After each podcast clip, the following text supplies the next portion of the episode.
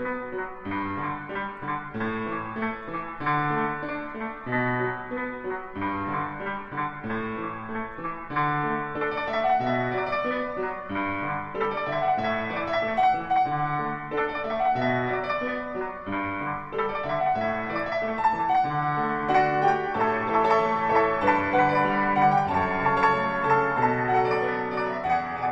各位亲爱的听众朋友们大家好我是大宝。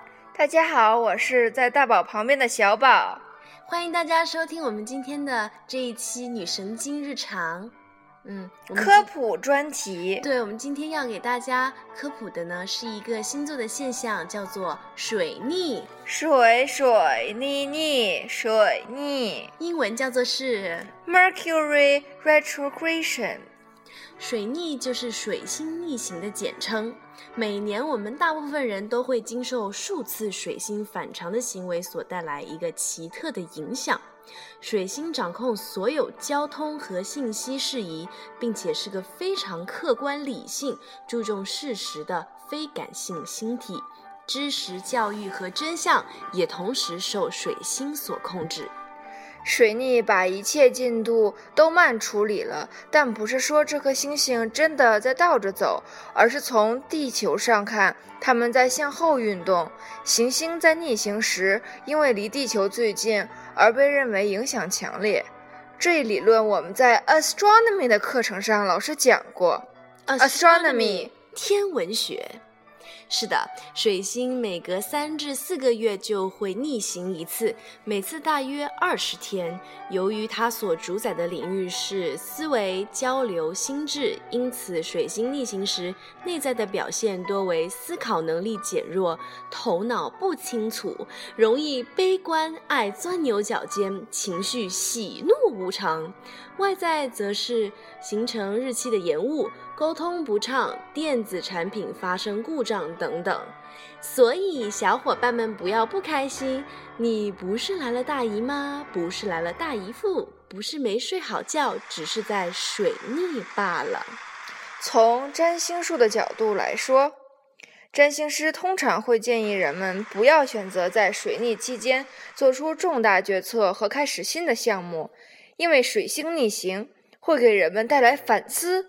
和回顾过去所做决策和方案，水星掌管的星座是处女座和双子座，两个星座更容易被受影响。注意，此处有处女座。嗯，旅行时记住要提早出门，并为行程留出丰裕的时间，给你的行李做个双层防护，数清所有携带物品。仔细核实地址是否正确，并对预约的会晤进行确认。当我们因为水逆而乱成一团糟时，某些事物会被遗失，所以请大家不要掉以轻心。这段时间适合弥补旧日伤痕，理清关系，或是与他人和好如初。有些正在进行心理治愈的人，能在此时获得极大的进展。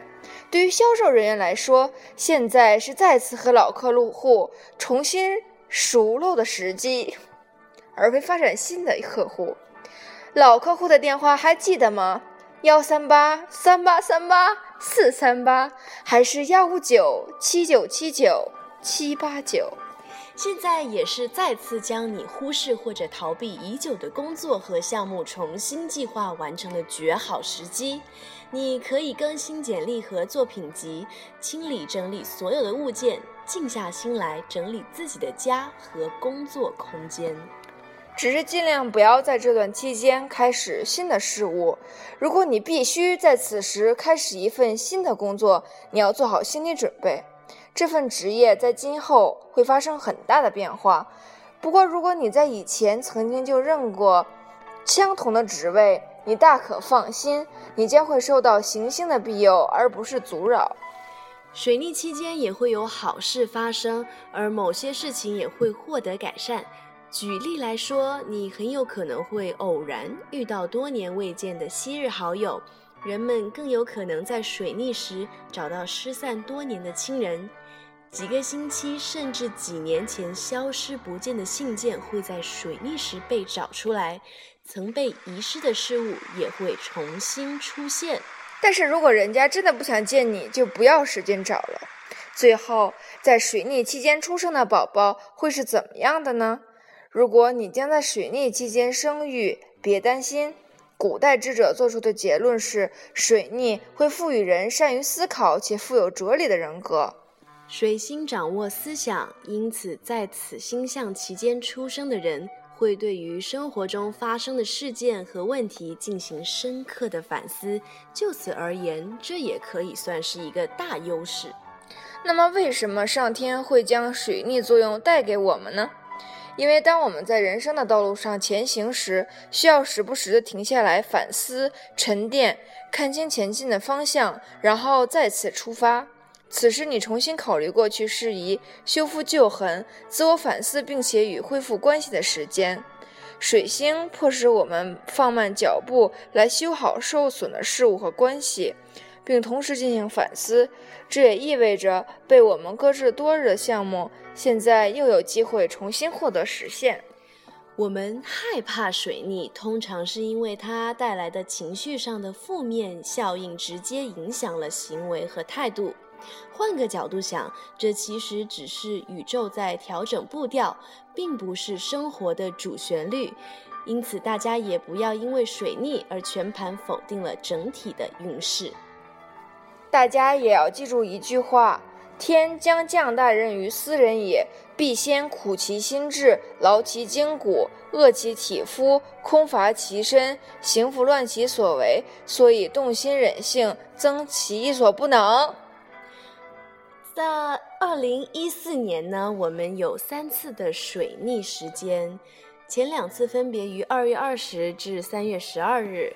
六月十六至七月六日，也就是说，我们在录制这期节目的时候，正在水逆。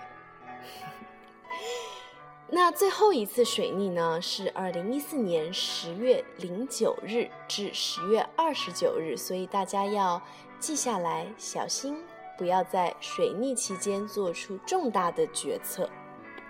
谢谢大家的收听，大宝天天见，小宝碎碎念。下期见。